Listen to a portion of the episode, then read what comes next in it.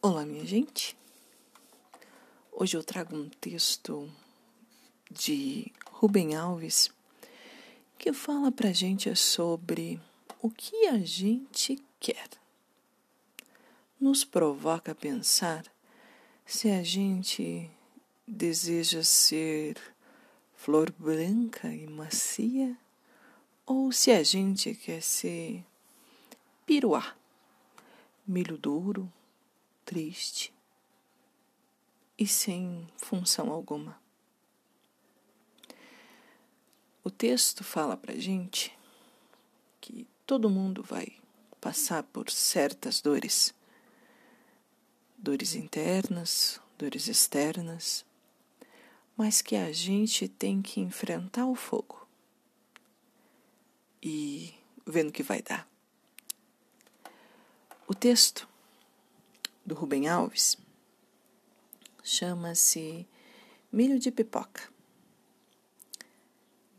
Do milho à pipoca. A transformação só acontece pelo fogo. A transformação só acontece pelo poder do fogo. Milho de pipoca que não passa pelo fogo continua a ser milho de pipoca para sempre. Assim acontece com a gente. As grandes transformações acontecem quando passamos pelo fogo. Quem não passa pelo fogo fica do mesmo jeito a vida inteira. São pessoas de uma mesmice e dureza assombrosas. Só que elas não percebem. Acham que do jeito de ser delas é o melhor jeito de ser. Mas, de repente, vem o fogo. O fogo é quando a vida nos lança numa situação que nunca imaginamos. Dor, dor. Pode ser o fogo de fora, de perder um amor, de perder um filho, de ficar doente, de perder um emprego, de ficar pobre. Pode ser fogo de dentro, pânico, medo, ansiedade, depressão. Sofrimentos cujas causas ignoramos. Há sempre o recurso dos remédios e apagam o fogo.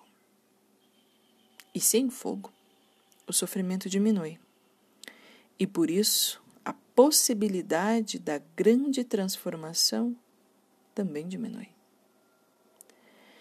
Imagino que a pobre pipoca, fechada dentro da panela, lá dentro, ficando cada vez mais quente, pensa que a sua hora chegou, vai morrer. De dentro da sua casca dura, fechada em si mesma, ela não pode imaginar destino diferente. Não pode imaginar a transformação que está sendo preparada. A pipoca não imagina aquilo de que ela é capaz. Aí, sem aviso, pelo poder do fogo, a grande transformação acontece, pum!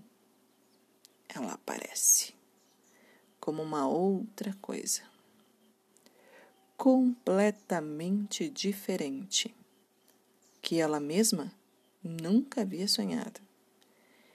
E a lagarta rastejante, feia, que surge do casulo como borboleta voante.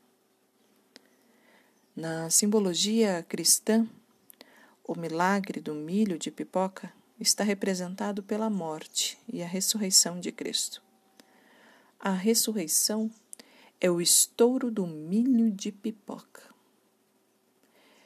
É preciso deixar de ser de um jeito para ser de outro.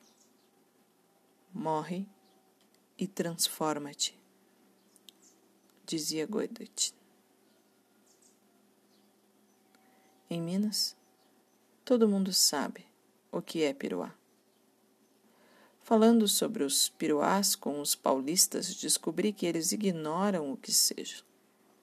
Alguns, inclusive, acham que era gozação minha que piruá é palavra inexistente. Eu cheguei a ser forçado a me valer do Aurélio para confirmar o meu conhecimento da língua. Piruá é um milho de pipoca que se recusa a estourar. Meu amigo William, extraordinário professor e pesquisador da Unicamp, especializou-se em milhos e desvendou cientificamente o assombro do estouro da pipoca. Com certeza, ele tem uma explicação científica para os piruás. Mas no mundo da poesia, as explicações científicas não valem. Por exemplo, em Minas, Piruá é um nome que se dá às mulheres que não conseguem casar. A minha prima, passada dos 40, lamentava: Fiquei, Piruá. Mas acho que o poder metafórico dos piruás é bem maior. Piruar, piruás, são aquelas pessoas que, por mais que o fogo esquente, se recusam a mudar. Eles acham que não pode existir uma coisa mais maravilhosa do que o jeito delas serem. Ignoram o dito de Jesus: quem preservar a sua vida, perdê-la-á. A sua presunção e o seu medo são a dura casca do milho que não estoura o destino delas é triste. Vão ficar duras a vida inteira.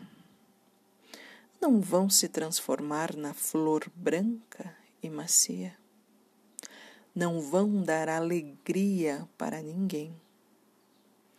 Terminado o estouro alegre da pipoca, no fundo da panela ficam os piroás que não servem para nada. Seu destino é o lixo. Quanto às pipocas que estouraram, são adultos que voltaram a ser crianças e que sabem que a vida é uma grande brincadeira. Rubem Alves. E aí? O que você deseja? vai ser piruá ou milho de pipoca que estoura em flor branca e macia.